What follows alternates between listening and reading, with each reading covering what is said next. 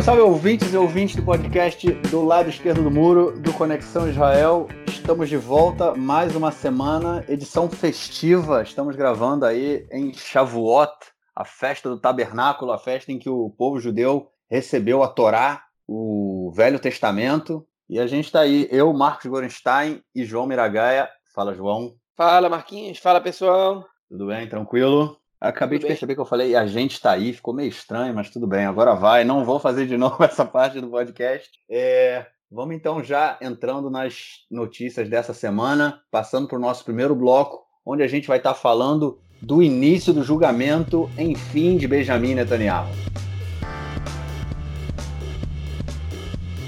É isso, essa semana a gente comentou no episódio passado que estava marcado o início do julgamento dele. Começou, ou mais ou menos começou, vamos dizer assim, é, foi o dia em que o Bibi teve que, que comparecer ao, ao, ao tribunal para dizer que ele estava ciente das acusações é, que, que, tinham, que tem contra ele, né? são quatro casos de corrupção. Ele compareceu antes do início da sessão, é, ele fez um, uma, uma coletiva de imprensa na porta, né? Na, foi na porta do, do tribunal é, em que estavam presentes vários ministros do seu governo. Obviamente, todos, é, todos os ministros que estavam presentes eram do Likud, mas nem todos os, os membros do Likud, deputados, né, estavam lá. Eram basicamente os principais ministros e aqueles que é, costumam, é, como, como se diz aqui em Israel, é, puxar o saco do Netanyahu. Estava lá, estava lá a Miri Regev, estava lá o o Mick Zor, estava lá o, o, é, é, o, o,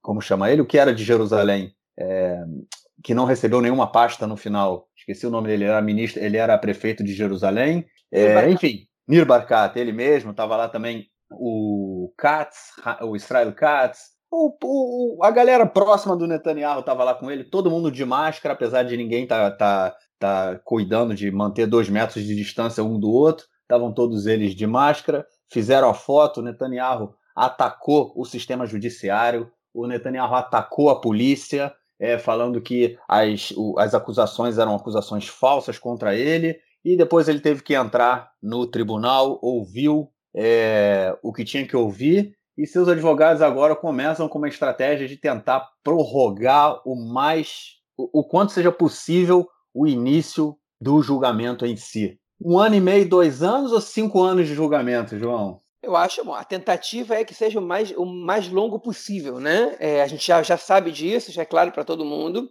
O, a, estratégia da defesa do Netanyahu é prorrogar o julgamento para o mais tarde que eles conseguirem. É, enfim, bom, o fato é que começou, né? Finalmente começou. Essas acusações elas estão vindo já de dois, três anos. É, ele já foi indiciado, já tem mais de um ano o, o, essa primeira fase, essa apresentação dele já foi adiada algumas vezes. Ele pediu um novo adiamento, não deram para começar e agora eles estão. A, a, defesa do Netanyahu, que é um, um escritório de advocacia bastante caro, falam em 10 milhões de dólares, que é o, o custo da, da, de todo. ou de shekel, não sei agora se são de shekel ou de dólar, faz uma diferença bastante razoável a moeda, mas ainda assim é muito dinheiro. Né? é o preço que eles estão cobrando para fazer esse, esse, trabalho de defesa do Netanyahu nessas pastas. Né?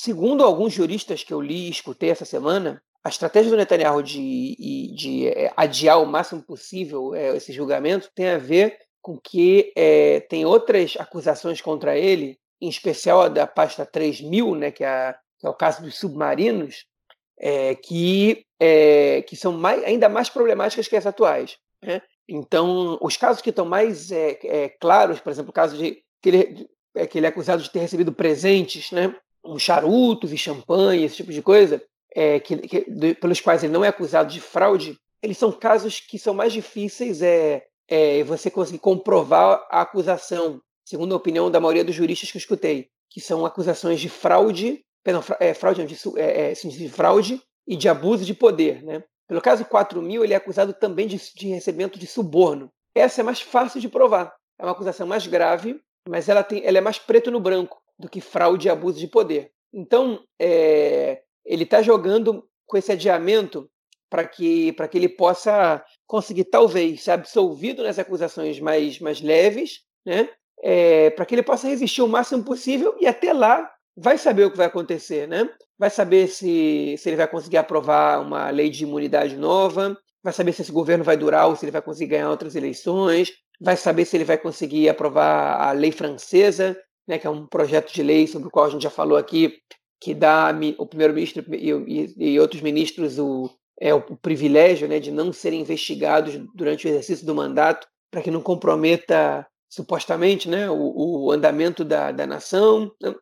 Vai saber se Israel vai entrar num conflito armado com outro país, tomara que não, mas vai saber. Né, essa última guerra cibernética que a gente teve com o Irã deu mostras de que de qualquer coisa pode acontecer a qualquer momento. Então, é, é, adiar as coisas é, é cai bem para o Netanyahu. Né? Então, então, quanto mais ele conseguir adiar as coisas, mais chance ele tem do caso dele não ter fim, né? do caso dele não ser resolvido. Então, essa estratégia está muito clara. É, a gente não sabe como é que os juízes vão, vão reagir a isso, eles vão aceitar todos esses pedidos, se a defesa vai conseguir ser eficaz né, na, na estratégia deles de fazer com que as coisas demoram. Né?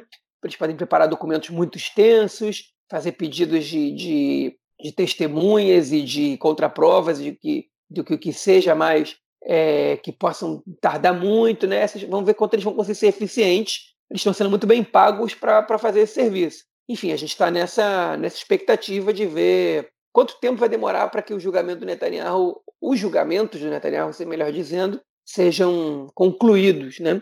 É, enfim, mas o que eu acho que é mais é, importante destacar aí foi o show da, da, foi o show da entrada do Netanyahu no tribunal, o novo discurso de incitação contra o poder judiciário, né? uma coisa jamais vista em Israel antes, principalmente se a gente está falando do primeiro-ministro. Né? E, uma, coisa mais surpreendente de todas é que é um, é um acusado, né? um réu, atacando os juízes que vão julgá-lo. Né? É, qual é, eu queria entender por trás desse ataque qual é a inteligência, qual é, qual é, o raciocínio, qual é a lógica por trás de um ataque ao juiz que vai te julgar. Né? é, sem ele ter te julgado nenhuma vez, né? sem ele ter feito nada, porque a, os ataques foram ao Mandelblit, né? foram a, é, é, ao procurador-geral, né? que denunciou Netanyahu, foram alguns procuradores, mas o sistema judiciário como um todo né? resulta ser pouco inteligente esse, esse ataque. É, o Netanyahu nunca disse que confia na, na, é, é, na, na, no, no, poder judiciário, que confia nas decisões do poder judiciário. Ele nunca disse essa frase, ele está ele tá colocando, no mínimo, em dúvida um, é, é, a capacidade do Poder Judiciário de Israel é, tomar uma decisão é, independente e, e, correta e razoável. Está atacando o Poder Judiciário como um todo, ou seja, já prevendo que talvez ele seja condenado né, para poder desqualificar a condenação, sabe, é, um, é de um nível de atentado à democracia jamais visto antes nesse país. Ah, então agora Israel tem ditadura por causa disso? Não, não tem ditadura por causa disso. Mas tem um primeiro-ministro que está ultrapassando os limites do razoável, atacando um poder é, ao qual ele, ele deve se submeter em determinados casos, porque é, o poder judiciário ele tem o poder de julgar e ele foi acusado pelo, é, pelas ferramentas do Estado, um Estado que ele se compromete a, a servir como primeiro-ministro, a respeitar as leis, e ele tá, ele e os ministros dele e o séquito dele estão se comportando de maneira totalmente antidemocrática, é, vergonhosa, eu diria, nesse caso, né? E, e, pouco inteligente, porque você atacar quem. Nenhum juiz quer. É, essa, se essa é uma estratégia de intimidação, é uma estratégia de intimidação pouco inteligente, porque os juízes eles não querem né, é, é, ser atacados pelo réu. Né? Se você quer intimidar, você, você joga outras pessoas para atacar esses juízes, mas o réu chegar lá e atacar me parece pouco razoável. É, e, enfim, tem, tem muitas coisas aí sobre as quais a gente pode falar, mas eu vou destacar mais uma delas pequena. Né? O Netanyahu insistiu para que o julgamento dele fosse televisionado é, e a Suprema Corte é, negou esse pedido. Né? Falou que o julgamento dele não é um show e que não tem que ser televisionado. E essa era uma tentativa inteligente de intimidar é, a justiça. Quando você é televisionado, você já não está mais participando do, do, do julgamento em si, que, que por si só, quem leu o, livro do, do Camus, né, do Albert Camus, escritor francês, é, O Estrangeiro, percebe como, como o próprio julgamento em ser um teatro social. Né? Ele é um escritor de literatura, mas faz uma análise sociológica sobre os tribunais muito bem feita ali nesse, nesse, nesse, nesse romance. Né? Todo julgamento já é um teatro por si só. Se ele é televisionado, ele passa a ser um, um, um, um show, né? E o Netanyahu sabe fazer show melhor que ninguém. Então, os juízes sabiamente negaram esse pedido. Né? Essa uma, seria uma estratégia inteligente do Netanyahu, é, mas a gente sabe que o judiciário não é bobo. Então, eles conseguiram, eles, na verdade, eles foram espertos e negaram esse pedido. É, o Netanyahu acusa eles estarem fazendo as coisas embaixo dos panos, estarem com medo de, de, de que a população veja como eles estão sendo injustos, né? E tudo mais. Funciona também para a negativa o discurso do Netanyahu né, depois, de, depois, de ter, depois de, de ter pedido para ser televisionado. Funciona também para o caso de, dele não ter sido aceito, mas obviamente ele preferia que o, que o julgamento fosse televisionado. Mas enfim, é, agora resta de esperar o que, que, vai acontecer nos próximos capítulos, é, mas a gente começa mal. Na verdade, que começa mal não o Netanyahu, não a oposição ao Netanyahu, o país começa mal. É, é ruim para a democracia israelense. É, essa questão da, da, incitação dele, né, contra o sistema judiciário e a polícia também, né, houve vários oficiais da polícia que saíram contra o Netanyahu agora, nessa semana também, falando que a, a investigação feita pela polícia e pela, pelo, é, como chama, é, a delegacia chama é, 443, né, que eles fazem é, todo esse tipo de investigação de colarinho branco. E, e o Netanyahu, e eles falaram que os, os profissionais envolvidos são, foram extremamente éticos e, e fizeram tudo dentro é, de acordo com a lei, não é uma questão de perseguição política, como Netanyahu vem tentando construir. E eu ouvi também na, na, na, muitos é, comentaristas falando dessa questão da incitação do Netanyahu estar tá jogando mais uma vez para uma possível. Eles falam de Milchemet Achim, né, que a gente traduzindo pode ser uma guerra civil, né? É, dos, é, acirrar muitos ânimos dentro da sociedade civil israelense. Houve manifestações é, em frente ao tribunal e também em frente à casa do Netanyahu é, contra e a favor. É, há vários jornalistas também que jogam nesse, nesse mesmo sentido de tentar a todo momento desqualificar é, não só o trabalho feito pelo sistema judiciário e pela polícia, mas é, é, não é uma questão de desqualificar, é uma questão de atacar realmente, dizer que é tudo um grande teatro para que consiga, na, através da justiça, o que não foi conseguido através do, do voto popular, né? ou seja, tirar o Netanyahu do, do governo, do poder, é, através da justiça. Isso tem sido muito. É, tem, tem, foi muito claro isso na televisão é, essa semana. Eu não, eu não sei é, o quanto essa preocupação de guerra civil ela é muito, ela é exagerada, mas eu acho que a gente tem que ficar com de olho aberto, né? Porque a gente já comentou também em outros episódios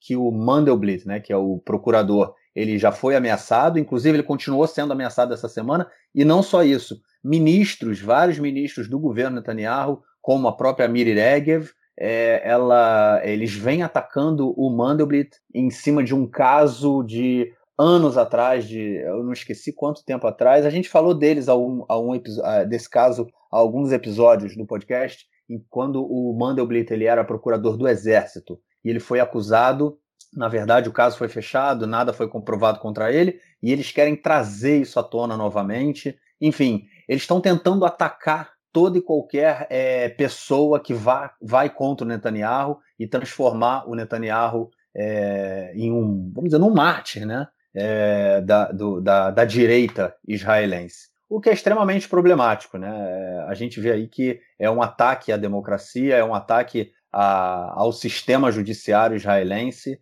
E óbvio que há interesses políticos no sistema judiciário, a gente não tem como negar isso. É só a gente fazer também uma avaliação. A gente vê o que o, o ministro é, Amir Ohana, que hoje é ministro do interior, mas é, no governo de transição ele era ministro do, da Justiça, e foi ele que determinou, que colocou toda a justiça em quarentena na época do, do, do início da crise do corona e fez com que o julgamento do Netanyahu fosse mais uma vez postergado, tendo começado somente essa semana. Era para ter começado há um mês e meio, dois meses atrás. É, enfim, espero que a gente fique só nesse. que, que a gente não chegue a, a uma questão. A, a, a, uma fase mais acirrada né, dessa, dessa incitação. O Netanyahu não é a primeira vez que ele participa de incitação política contra opositores, e da última vez que ele, que ele falou num palco é, é, onde a incitação política era muito grande, a gente viu teve como resultado o assassinato de um primeiro-ministro. Ele é capaz disso. Ele, eu acho que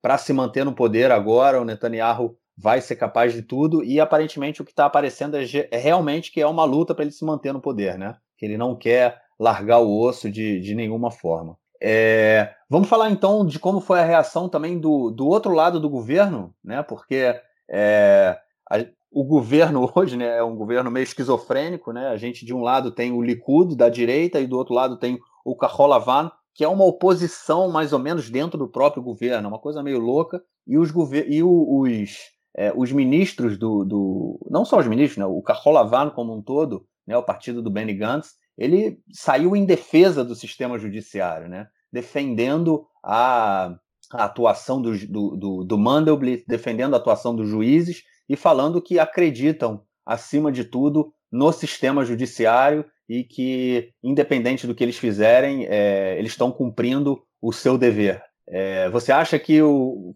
Se, como é que vai. É interessante ver essa oposição dentro do próprio governo, né? Será que o julgamento do Netanyahu também vai ser, vai levar a gente a mais uma crise política interna que pode levar à dissolução do governo até antes do Benny Gantz assumir a rotação, cara? Não, assim, eu vou, eu vou me é, furtar de falar sobre o futuro, mas eu vou falar sobre, sobre o que está acontecendo agora. É, eu não concordo muito com essa visão de que eles foram oposição do governo e fizeram defesa, é, porque eles fizeram defesa do judiciário é, agora, durante esse caso, porque, enfim, ele, eles estão fazendo a defesa do governo, né? Quando você sai em defesa do judiciário e, e diz que confia no judiciário, esse é o que o Netanyahu devia estar falando agora. Mesmo é, ele querendo se defender, ele teria que estar dizendo: eu sou inocente e vou provar na justiça que eu sou inocente. E vai todo mundo ver, porque a gente confia no país. Né? Isso, então, acho que o que o Azul e Branco fez, é, primeiro que o primeiro dia todo mundo silenciou. Parece que houve uma ordem do Gantz para ninguém fazer nenhum comentário sobre isso. E o único que comentou foi o Avi Nisselkorn, que é o ministro da Justiça, que provavelmente chegou para o Gantz e falou: tá de brincadeira, né? Que, que, que eu não vou poder falar sobre, sobre é, nada sobre o caso do primeiro-ministro sendo julgado como ministro da Justiça, né? É, as pessoas estão esperando ouvir uma opinião minha, e tua também. Ou que o Gantz falou: aqui só eu e o Nisselkorn vamos falar alguma coisa. E o Gantz, o que, que ele falou no dia? Ele disse o seguinte: a gente espera que o Netanyahu tenha um julgamento justo, confia no judiciário e que ele consiga provar a sua inocência. Uma coisa assim, né? Ele não disse sua inocência, mas que ele consiga, é, é, é, enfim, é, é, terminar esse, esse, julgamento bem. Né? E o, e o, o Nissan Consim fez uma defesa do judiciário, falou que confia na justiça e que é um pilar do Estado e tal e tudo mais. Como, ele, obviamente, ele, teria, ele deveria ter feito. Ele não pode sair detonando o primeiro-ministro porque ele faz parte do governo. Né? Por que, não pode? Né? o, o, razoável é não fazer isso. Ele não fez, né? Por que, que eu, digo, por que, que eu digo isso? Daqui a pouco eu vou explicar por que, que, é, por que, que eu estou colocando esse parênteses. É, depois, um dia depois, outros parlamentares do Azul e Branco fizeram comentários, né, confiam na justiça e tal, porque o nível da incitação foi tão alto que você não pode ficar calado numa situação dessa, né? É, você não pode ver um monte de gente é, sair detonando o judiciário do, do, do, do, país que fazem parte do mesmo governo que você, e você vai ser cúmplice se você ficar quieto. Então, eles, eles fizeram um, é, um ataque ao Netanyahu, um ataque ao Likud, eles fizeram uma defesa do, é, ao governo. O governo precisa fazer isso. Né? Então, enfim, eu não vejo eles como oposição fazendo isso, não. Eu vejo eles como quem está fazendo o trabalho limpo ali dentro. Né? É, o problema é que eles são minoria. É, mas ficou feio a, a, posição do Gantz, porque ele podia ter feito um comentário um pouco mais é, é, denso, que tipo, que é falado? O primeiro-ministro está sendo acusado de corrupção, hein? e a gente espera que, após esse julgamento, tudo isso possa ser resolvido com toda a confiança no judiciário. Eu acho que esse seria um, um comentário ético por parte do Gantz. Né? É, mas dizer claramente que ele está sendo acusado por corrupção, talvez dizer que esse é um triste momento na história do país, mas que, mas que a gente vai superar tudo isso, porque, porque ele pode dizer esse tipo de coisa. Mas parece que, talvez no acordo que ele tenha feito com o Netanyahu, tem uma cláusula aí, eu li o acordo inteiro, que ele não pode fazer comentários sobre isso, pelo menos críticos a Netanyahu, vai saber. Agora, o que, que, qual é o parênteses que eu já feito antes que eu quero explicar? Essa semana, a Miri Regev, né, é, é ministra dos Transportes por enquanto, daqui a um ano e meio tem prometido o Ministério do Exterior. Miri Regev fez um comentário dizendo que o Benny Gantz não está pronto, né? Ela usou um termo em hebraico que é não está cozido o suficiente, não está assado o suficiente para ser para ser primeiro-ministro, né? fez uma, uma crítica a ele, dizendo que está muito verde, né, como se diz em português. Não está pronto, está muito verde. Né? E soltou a crítica, assim do nada. E o Gantz ficou muito irritado com isso. E ele cancelou uma reunião que ele ia ter com o Netanyahu nesse mesmo dia por causa desse comentário da Miri Regev. É, duvido que tenha ficado por isso mesmo. Aposto que ele cobrou do Netanyahu uma, uma posição pública de, de dele dizer para a Miri Regev se desculpar por isso, ou ele desautorizar a Miri Regev. Provavelmente o Netanyahu não fez. E aí o Gantz é, cancelou a reunião com ele. É, a gente sabe só que ele cancelou, que ela fez comentário e a reunião foi cancelada. É, agora, vocês imaginem o que vai acontecer. Okay? Quando o Benny Gantz for primeiro-ministro, que ele não puder demitir os ministros indicados pelo Netanyahu. Imagina a Miri Regev, ministra do exterior, dizendo o que quer Israel afora. Okay? E o primeiro-ministro de Israel, Benny Gantz, não podendo demitir a ministra. Okay? Ou seja, ela pode fazer um estrago para as relações internacionais, ela pode criar uma crise diplomática com, com, com a China, por exemplo, com outros países, e ele não pode demitir a Miri Regev. Só quem pode fazer isso é o Netanyahu. Né? Esse é o acordo de coalizão que eles têm só o Netanyahu pode demitir e, e, e, contratar ministros do seu bloco, e só o Benny Gantz pode demitir e contratar ministros do seu bloco. Alguém pode perguntar, ah, mas por que você não está falando mesmo do Benny Gantz? Ora, porque até agora nenhum ministro do, da, do bloco do Benny Gantz, né, e aí, o governo tem que dez dias, nenhum, nenhum ministro dele fez nenhum comentário que chegasse perto ao da Miri Regev, nem antes, né, nem durante as negociações das eleições. É, então, é, é, obviamente, antes das eleições, muita gente falou muita coisa sobre todo mundo, durante a campanha e tudo mais. Mas durante as negociações, os ministros do Gantz são quietinhos. E os ministros do Likud, olha, eles não estão quietinhos. Eles estão criticando o Gantz, eles estão criticando ministros do bloco do Gantz. E agora a Virideg solta um comentário desse, que desautoriza o, é, próprio acordo de coalizão, né? Dizendo que o cara não está pronto. E ela não quis dizer daqui a um ano e meio ele vai estar. Tá ela quis dizer que ele é um cara que não tem experiência para ter esse cargo. E, obviamente, com um ano e meio como ministro da Defesa e, e vice-primeiro-ministro, não, não é o que vai, vai fazer ele ter essa, essa, essa experiência. Você vê aquela suspeita de que o Netanyahu, será que ele mandou ela dizer isso? Será que ele está preparando terreno para romper esse acordo e, e o Benny Gantz se ferrar? Será que. Ou será que isso é espontâneo mesmo e vai mostrar a falta de controle que a gente vai ter quando o Benny Gantz for primeiro-ministro? Enfim, tudo isso preocupa e tudo isso chama atenção. Como a gente já falou outras vezes, de tédio não se morre nesse país, né? É, sem sombra de dúvida. Tédio, tédio não tem mesmo, né? Mas o que me chama a atenção, eu vi também, foi inclusive uma gravação, né? Essa coisa da, da Miri Regev ter falado, é, ter falado do Gantz, é, foi inclusive uma gravação escondida que saiu, assim, tá, eu ouvi na televisão ontem, dá, dá para escutar, mas enfim, entre outras vozes, é, e gravaram a Mirireg falando isso. Mas o que, me, o que mostra também a falta de, de compromisso, é, na minha opinião, com o país, né, com o cargo, com o governo, com, com a população, enfim. Você está fazendo parte do governo, né, com outras pessoas. Vocês fizeram um acordo de coalizão. É, são dois partidos que não se entendem, que não se encaixam. É, vocês resolveram chamar isso de um governo de união nacional e já começam a boicotar, a, a criar um terreno minado ali, né, entre um e outro, é, e mostra uma falta de compromisso com o país, uma irresponsabilidade com o país, né, porque eles já estão, de alguma forma, boicotando e.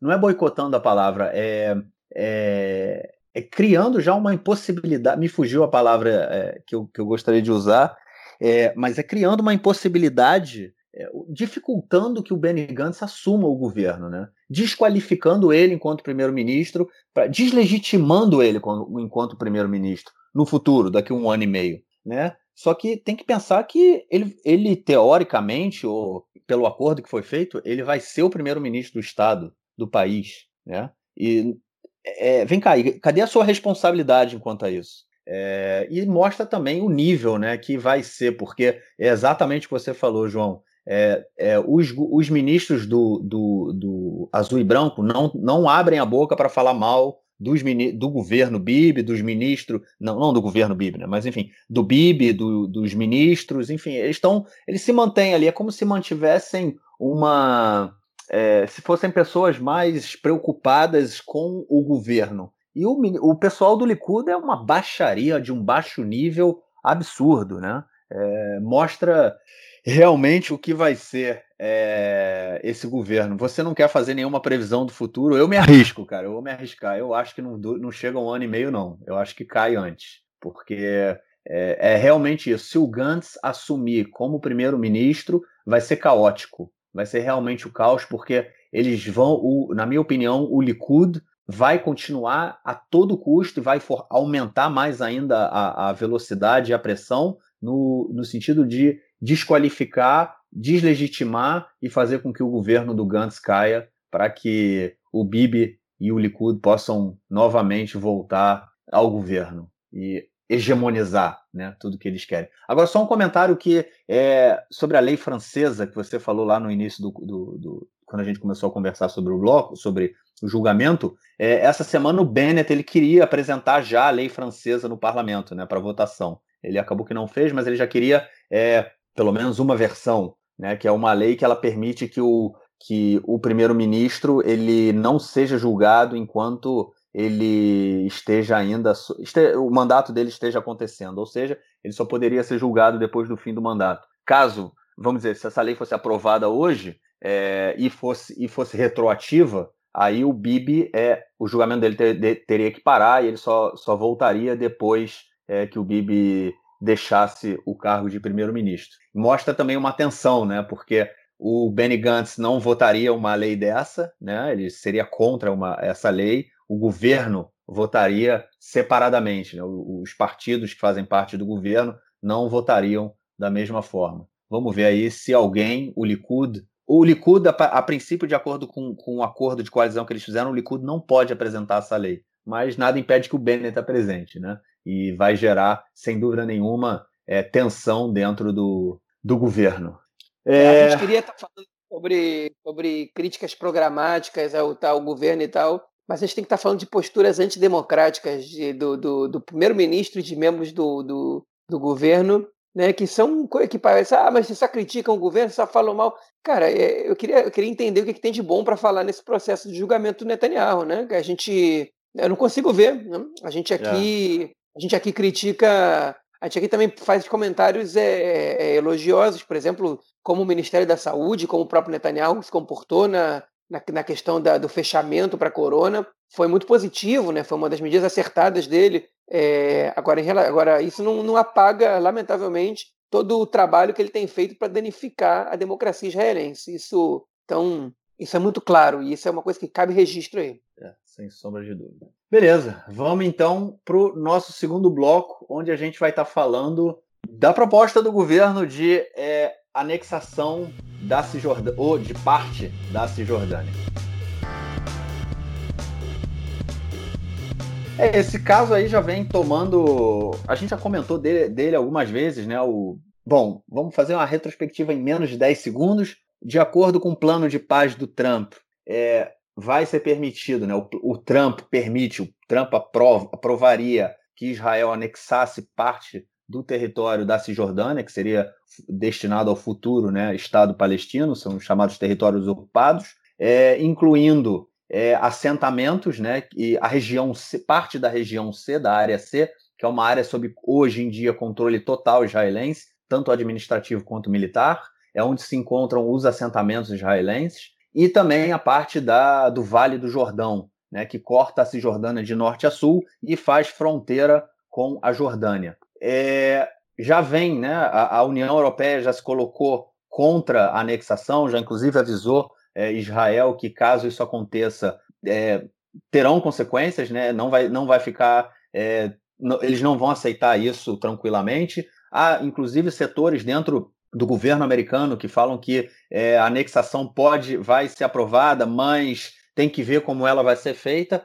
E cada dia que passa a gente ouve mais falando disso, até porque o governo Netanyahu hoje tem o medo de que o governo Trump não seja reeleito. Se o Trump não for reeleito, essa anexação vem por água abaixo. E eles falam que até junho, é, nesse mês agora, né, mais um mês, um mês e meio, a gente vai ter aí já a, a, a aprovação, pelo menos dentro do parlamento israelense, é, da anexação de algumas partes da Cisjordânia. Não está claro o que, que é, não está claro o que vai ser. A Jordânia também já falou que caso Israel resolva anexar o Vale do Jordão, o acordo de paz está em risco. Nem todo o governo, né, ou seja, o Carola Van especificamente, não é a favor de uma anexação unilateral, mas é uma, é uma jogada política muito interessante. O que você acha que vem daí, cara? Aí eu vou fazer uma previsão, sim. Eu acho que, ter, eu acho que não vai ter nenhum, é, nenhuma anexação em junho agora. Eu duvido que vai ter anexação. É, sabe por que eu acho isso? Porque ninguém fala anexação do quê? Qual é o projeto? Né? É projeto do quê? É, antes era o Vale do Jordão, né? A gente achava que era o Vale do Jordão, mas depois começaram a falar em território, em assentamentos, em, é, em, em comunidades judaicas que vivem na Cisjordânia, né? Aqueles assentamentos. Depois começaram a falar de território C. A gente sabe que, que, que anexar todos os territórios C é uma dor de cabeça do ponto de vista é, logístico de organização tremendo, né? A gente sabe, então assim, você não sabe do que, né? Essa semana foi, o militar foi perguntado e você vai dar cidadania aos palestinos que, que, que, você, que vivem nos territórios que você quer anexar? E aí está se referindo, no caso, ao Vale do Jordão. E Netanyahu falou: é, não, não vou dar. Que seja claro, a gente não vai anexar Jericó, né? que também fique claro, Jericó foi a primeira cidade que passou para o controle palestino né, é, quando os tratados de Oslo entraram em prática, né? É, que fica bem ali na fronteira com a, com a Jordânia. A gente não vai, a gente não vai é, anexar Jericó e eu não vou dar, dar anexar, eu não vou dar cidadania para os palestinos que vivem lá. E aí, se o Netanyahu não fizer isso, sabe o que acontece? Ele, ele vai estar cometendo um, um, um, crime, praticamente, do ponto de vista da, do direito internacional, que é ele vai estar submetendo é, essa população palestina a uma situação de apartheid. Okay? Por que, que hoje em dia é, é, é, incorreto dizer que existe apartheid em Israel? Né? Apesar de que alguns grupos, é, especialmente antisionistas, o BDS e tudo mais, digam que Israel é, é, é, executa um regime de apartheid na Cisjordânia. Porque Israel nunca anexou esses territórios. Então a lei vigente lá não é a lei, não é a lei israelense. Né? Israel não, não anexou esses territórios, Israel anexou somente os territórios de Jerusalém Oriental e da, das colinas do Golã é, não reconhecidos pela comunidade internacional, mas Israel anexou. E Israel ofereceu cidadania aos habitantes, a maioria deles não aceitou, então eles ganharam o status de residentes permanentes dessa região. O Net... Só que o Netanyahu, o que ele está dizendo agora é ele não vai dar cidadania para essas pessoas. É diferente do que o Begin, quando, quando lançou as leis de anexação ao Golan e a Jerusalém no início das décadas de 80, de 80 década, de 80 é, década de 80 do século 20. É diferente do que ele fez. Ele ofereceu cidadania porque é regra você oferecer cidadania a essa população quando você anexa o território. Essa é a razão pela qual Israel até hoje nunca anexou a Cisjordânia nem a faixa de Gaza. Você tem que dar cidadania a essa população, e é, e é muita gente. E essa população vai ser maioria no Estado de Israel, ou vai ser uma minoria que vai ser quase metade da população, e vai embora a ideia do Estado judeu, porque a única coisa que garante a maioria é, é o Estado judeu em Israel é a maioria judaica, exceto se você submeter essas pessoas a um status inferior, né? Aí você tira o poder de voto dessas pessoas, por exemplo, tira o direito a voto, né? que é o direito básico, e aí você consegue manter o Estado judeu pela lei. Mas você cria um regime de apartheid. O que é apartheid? É quando você tem cidadãos e cidadãos de segunda categoria. Né? Então, se você não dá cidadania para essas pessoas, se eles são é, pessoas que, que têm um status inferior, você tem regime de apartheid. Então, estou dizendo, essas respostas do Netanyahu, elas, elas dão a entender que não tem projeto nenhum, que ele não vai anexar coisa nenhuma, e que isso daí é parte do discurso, é a cortina de fumaça para ele se esconder atrás dela durante esse período no qual ele está sendo julgado,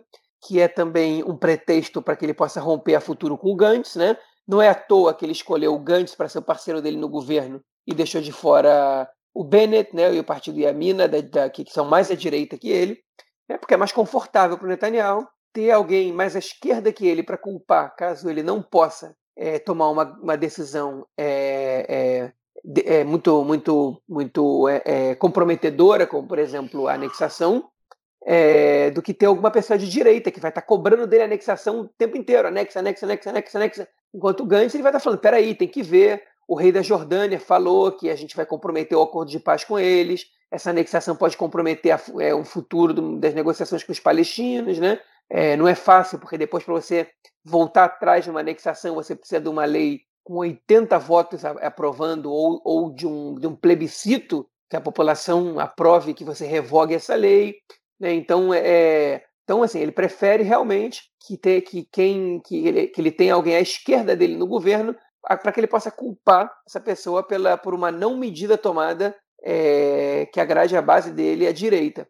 Então, acho que isso não vai acontecer. Para mim, isso é mais cortina de fumaça. O Trump não está ligando muito para isso o, o cunhado do Trump, que, que, é, que é responsável, Jared Kushner, por assuntos é, relacionados a isso, é, também não é um entusiasta da anexação unilateral. É, e os palestinos já, já começaram a cortar alguns, é, alguns é, trabalhos de cooperação com Israel, né? se bem eles não. É, a inteligência israelense, saiu uma reportagem essa semana, não teme que eles cortem todo o combate ao terrorismo que eles fazem, e sim, a autoridade palestina ajuda no combate ao terrorismo, compartilhando informações com a inteligência israelense e evitando é, pessoas de cometerem atentados cruzando as fronteiras. A polícia palestina faz esse tipo de trabalho. Isso é reconhecido pelo, pelo, pelas Forças Armadas de Israel e pelos serviços de inteligência, pelo serviço secreto. Isso não é uma coisa que eu estou inventando agora. Isso é um fato. Tanto é que o medo, que, que o receio de Israel é que eles deixem de cooperar. E eles, é, e na verdade, eles já estão deixando. Né? Já tem, já tem é,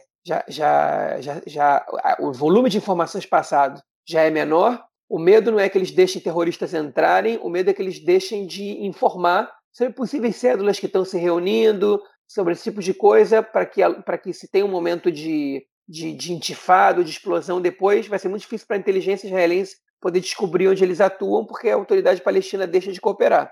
Então, tem vários fatores que, que, que, que essa possível anexação, é, é, é, pelos quais ela poderia influenciar negativamente na segurança israelense, na política israelense como um todo, é, enfim, na, na, própria vida social em Israel, que me fazem acreditar piamente que o Netanyahu não vai é, anexar. Além de tudo, o Netanyahu está no poder há, há 10 anos e já teve outros três anos antes, e ele não tomou nenhuma grande decisão nesse tempo todo. Ele não é um homem de tomar grandes decisões. Né? Ele é um cara é, é de pequenas decisões, é um sujeito é, é, que é muito prudente, né? ele tem esse lado positivo, né? É, ele não entra em guerra por qualquer coisa. Netanyahu ele, ele evitou algumas vezes que a escalada de violência fosse maior contra a vontade de ministros de seu gabinete. Né? Ele não, não, não faz esse tipo de, de, não toma esse tipo de decisão irresponsável em alguma, tipo, muitas vezes. É, esse é o lado positivo. O lado negativo é que ele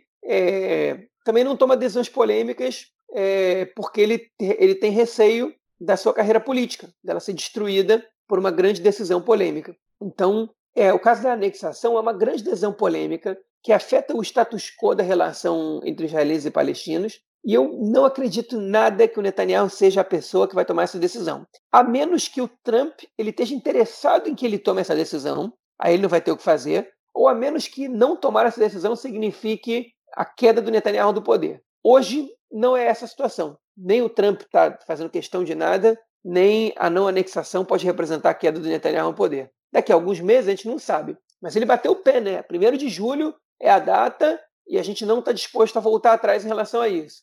Eu estou aqui esperando sentado, eu duvido que vai acontecer qualquer anexação até lá. Bom, é, eu concordo com tudo que você falou sobre a questão da anexação, acho que essa análise é, é bem correta. Eu só queria dar um, é, discordar de você da questão do apartheid, de como a gente vê essa relação aí é, com o, o que tem, o, como é a relação de Israel com os territórios palestinos, porque é, é, é, é correto o que você falou, né? Porque que é, não a, a, lei israelense ela não se aplica aos territórios palestinos, porém é só uma questão, é, vamos dizer assim, burocrática legal, né? Só uma questão nominal, porque quem controla tudo o que acontece é, dentro, é, é, é, nos, territórios, nos territórios ocupados é Israel, né? Israel controla quem entra, quem sai, Israel controla é, os impostos, Israel controla é, é, recursos minerais, hídricos, enfim, tudo passa por Israel antes, né? Telecomunicações, não é que, enfim, é um controle total. A gente tem uma realidade de um Estado só. Só que a população palestina que vive para além da linha verde, ela não é cidadão de Israel, mas a realidade em que a gente vive é uma realidade de um Estado só. É, e sobre Jerusalém Oriental, não foi oferecida à população árabe de Jerusalém Oriental a cidadania israelense. Até porque quando você, quando você cria, né, quando você é, é, é impõe a sua soberania, né, você anexa um território, não é somente uma questão de você oferecer a cidadania, é uma questão de você impor também a cidadania. Essas pessoas passam a ser cidadãs do seu país. É, e o que aconteceu em Jerusalém Oriental foi o seguinte: havia setores dentro do governo israelense, principalmente o Menachem Begin, né, sendo bem nominal, ele era contra que a população é, de Jerusalém Oriental recebesse a cidadania israelense, porque, obviamente, mudaria muito a balança é, no que diz respeito a Jerusalém, é, a, a, balança entre judeus e árabes. Né? Hoje, a gente tem uma população, cerca de 40% da população judaica, é, da população de Jerusalém é árabe e outros 60% são judeus, sendo que dessa população árabe você não chega nem a 5% com a cidadania israelense. O Menachem Begin, na época, ele foi contra. Havia setores no governo que eram a favor de, é, de impor a cidadania israelense a essa população, havia, e o, o, havia setores no governo contra essa imposição, e aí eles chegaram num acordo que é o seguinte: quem quiser vai ter direito à cidadania israelense. É, hoje, o árabe, um palestino de Jerusalém Oriental, que ele pede a cidadania israelense, ele, ele nem sempre recebe, é um processo que não é simples, não é porque ele prova que ele reside em Jerusalém Oriental que ele vai ter direito à cidadania. É, ele tem direito, ele tem ele é, ele é o cidadão hoje de Jerusalém Oriental, ele, vamos dizer assim, ele tem basicamente todos os direitos que um cidadão israelense. Ele só não pode, ele não vota no parlamento, ok? Se ele não for cidadão israelense, ele não vota no parlamento, mas o,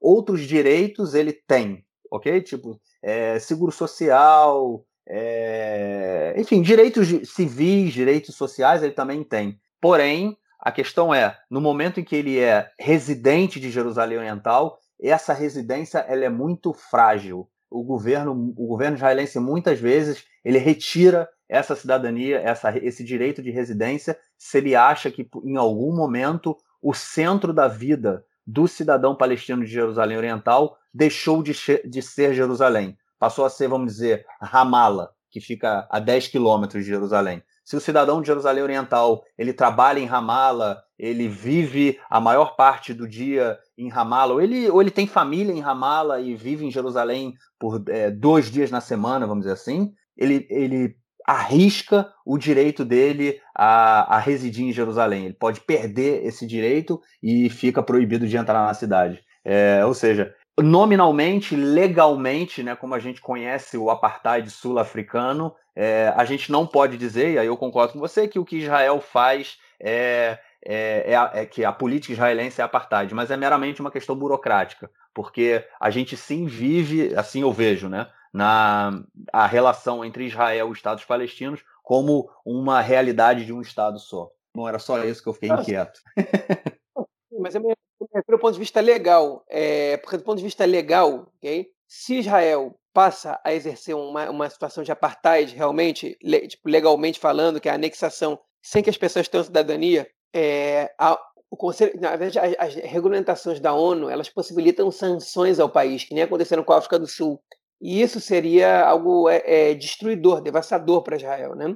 É, o país estar legalmente sob um estado de, de apartheid pode ser destruidor para o país. E o Netanyahu sabe disso. Se ele não soubesse disso, ele já teria anexado esses territórios há muito tempo. Porque manter o status quo assim, o anexado, o anexado é mais fácil. Né? Anexado é, dá uma resposta positiva para sua base, além disso, né? E ele pode, ele pode impor a lei israelense ali e tudo mais. Então ele sabe, e essa é a grande questão. Ele sabe que ele não pode anexar esses territórios sem dar cidadania a essas pessoas. Por isso ele não anexou até agora, por isso ninguém anexou até agora, e por isso segue sendo um impasse. Né? É, e por isso eu duvido que ele vai anexar justamente agora. É isso. Vamos então passar para o nosso próximo bloco, onde a gente vai estar falando do Corona, como não podia deixar de ser. Bom, abriu geral, né, João? Então aí o país voltou basicamente à normalidade. É, eu digo basicamente porque é, a gente ainda tem que usar máscara, né? A gente ainda teoricamente tem que cumprir dois metros de distância, né? Cuidar de ficar dois metros de distância uma pessoa da outra, mas voltamos praticamente a 100% né, da, da abertura. Essa semana os restaurantes é, reabriram, é, as atividades escolares voltaram normalmente. A partir de, de, da semana que vem, não, na verdade, desde de quarta-feira também já foi permitido é, a volta de atividades esportivas para crianças, é, grupos né, de crianças, enfim, abriu geral, praticamente estamos aí a 100%, como era é, é, há três meses atrás, é, mas a gente viu o aumento do número de é, pessoas infectadas, pessoas que contraíram o corona. Obviamente que isso era esperado, né? A gente não é uma coisa que, é, que assusta no caso, porque no momento que está todo mundo isolado, que ninguém tem contato, é, é, é, é normal, né? É, obviamente o número de pessoas infectadas cairia, e era esse o objetivo. e todo mundo sabia que quando a gente voltasse também o número de pessoas infectadas aumentaria. Porém, a gente teve aí no dia de ontem, né, um número muito grande, é, cerca de quase 80 pessoas, né, foram 79 casos é, de pessoas é, positivos ontem. É, aqui ontem é quarta, é, quinta-feira, né? Hoje é sexta-feira. Foram quatro, é, foram 79 casos de pessoas que testaram positivo por corona. A segunda onda parece que vai ser.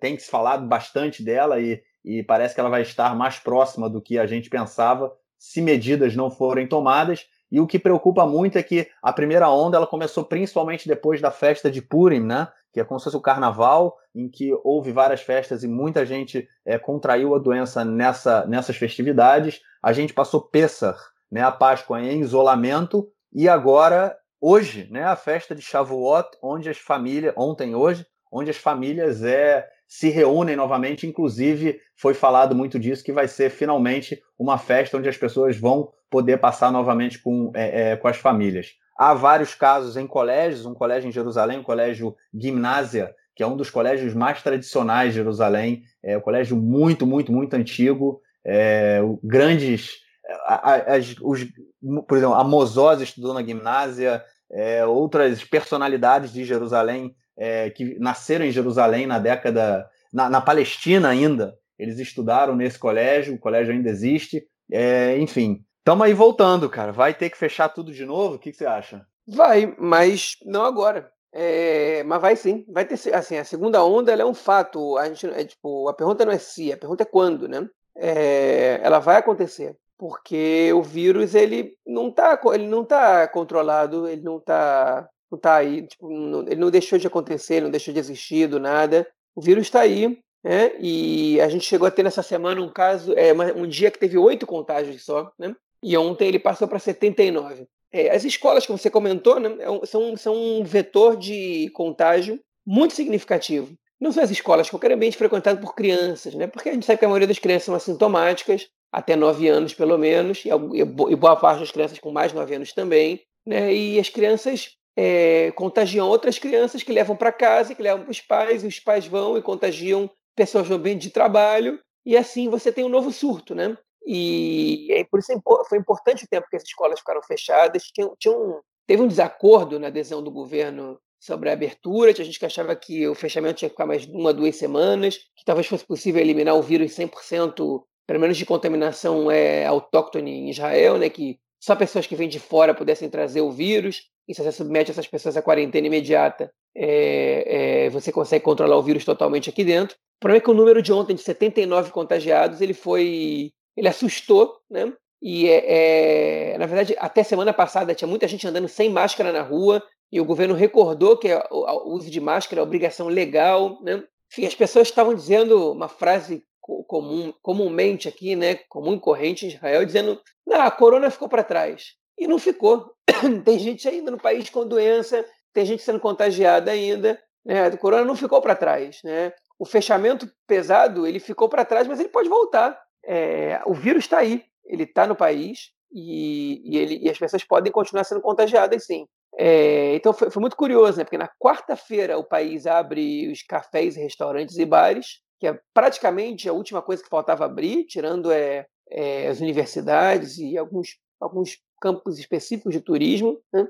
E na, na quinta-feira o país tem 79 casos novos. É óbvio que isso não é culpa dos restaurantes, é, em um dia você não consegue ter muita gente contaminada, mas você, mas, mas, mas é, enfim, é, é uma demonstração de que não está tudo bem ainda. Dá, dá, falta um pouquinho para estar tá tudo bem. É, eu essa semana, né, eu fiz, eu fiz teste de corona. Eu tive um pouco de febre no domingo e, e, e me senti mal e fui mandado a um lugar para fazer. Me colocaram em quarentena até sair o resultado. Eu só podia sair de casa com luva e máscara para fazer o teste no lugar específico que me disseram. E fui lá, fui de carro, não peguei transporte público, né? Se, se não tivesse carro, perguntaria como é que faço para chegar lá é, de transporte público, porque não eram lugares tão fáceis de chegar. E para alguém que está é, que é potencial é, contagiado pela corona, o ideal não é pegar transporte público, mas enfim, não foi o caso. Eu fui até o lugar, fiz o teste, em menos de 24 horas chegou o resultado negativo. Enfim, não estou contaminado, pelo jeito é um outro vírus, uma gripe, algum outro vírus.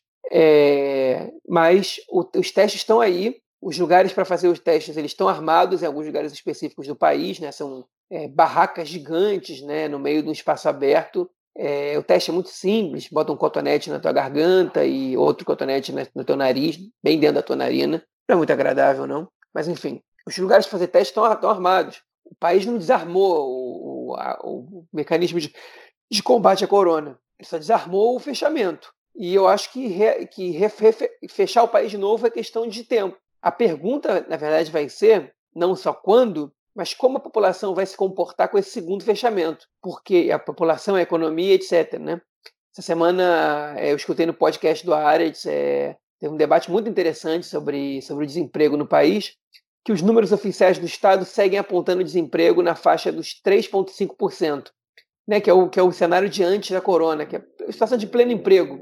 Né, eles desconsideram todas as pessoas que estão em, em em é, recebendo seguro-desemprego e de é, é, férias não remuneradas, né? que o trabalho não remunera essas suas férias, que remunera o Estado. Essas pessoas não entraram na lista. É, o problema é que tem várias pessoas aí que já foram demitidas, receberam aviso prévio, já foram demitidas, é, e o que se calcula é que o número, o desemprego em Israel ele vai subir para entre 12% e 15% de imediato, né? com, essa, com essa situação, sem considerar os autônomos que, que tem muitos autônomos que não estão trabalhando ainda. Então, enfim, é preocupante a situação, porque antes o país está, na verdade, tem uma sensação de que ele está reabrindo de que ele está entrando na normalidade pré-corona, o que a gente sabe que não é 100% verdade, porque tem setores que não, tão, que não vão reabrir, é, quando na verdade a gente pode estar talvez voltando para um fechamento. Né? É, é, me preocupa a situação, eu, tô, eu não estou muito tranquilo com, com, com o andar da carruagem, não.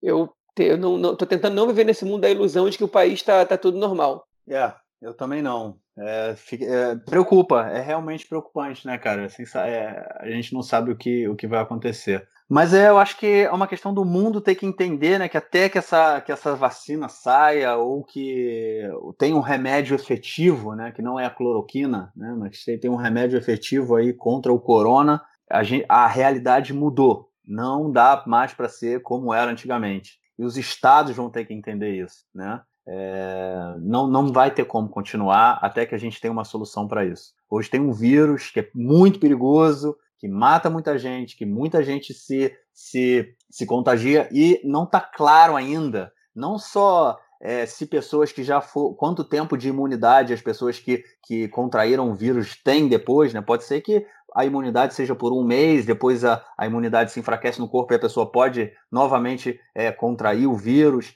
Quais as sequelas que o vírus pode deixar no organismo da gente? Não tem nada claro, né? Tá tudo muito recente. Ou seja, ou o mundo, a, a, a economia, né, vai ter que entender que mudou, não dá mais para ser como era antigamente, até que a gente tenha uma solução definitiva para isso ou e a gente vai viver nessa, nessa incerteza aí de abre, fecha, abre, fecha. Eu, particularmente, no meu trabalho, vai ser assim, né? Eu trabalho com esporte, é, tenho é, grupos, é, turmas, né? E tô sem dar aula, voltei a dar aula há duas semanas para adultos e mesmo assim sem contato físico. Eu dou aula de jiu-jitsu, então é, a partir da semana que vem o contato físico está permitido mas mesmo assim é muito incerto, a gente não sabe o que vai ser. E eu, sem sombra de dúvida, como o sistema educacional, no momento em que é, você é o primeiro a ser afetado novamente pela, pela segunda onda. É, e a, a, crise, né, ela não é só econômica, né, ela é social, né, porque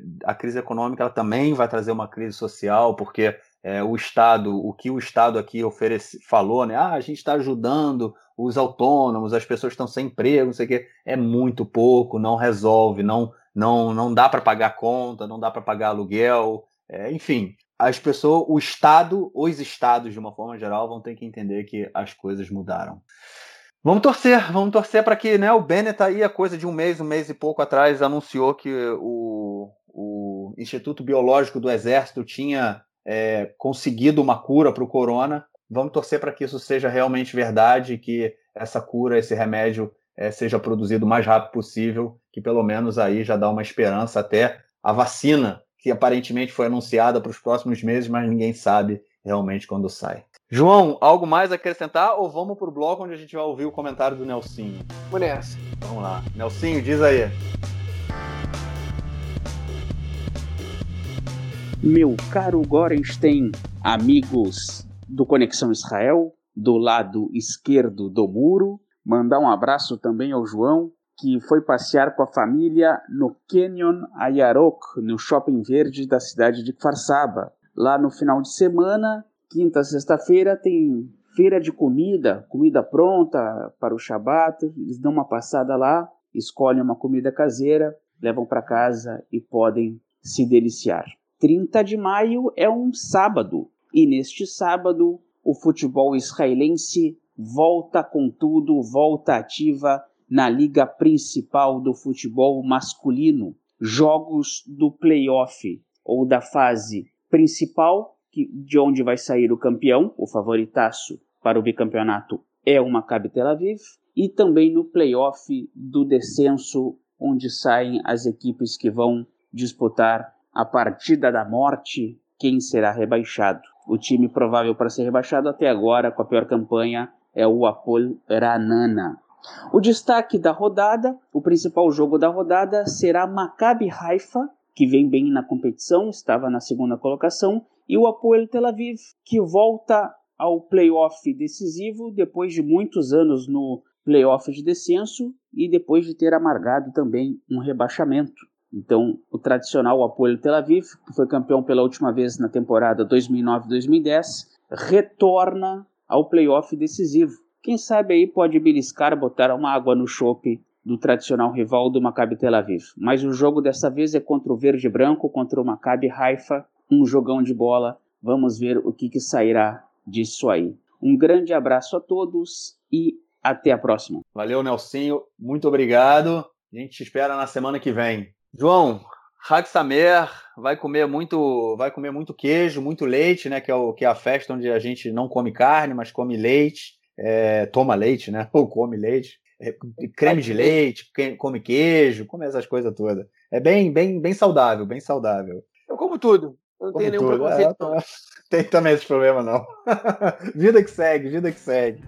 É isso. Então, beleza, cara. Vem pro ouvinte aí da gente e até semana que vem. Valeu, a gente se fala. Grande abraço. Abraço. Tchau, tchau.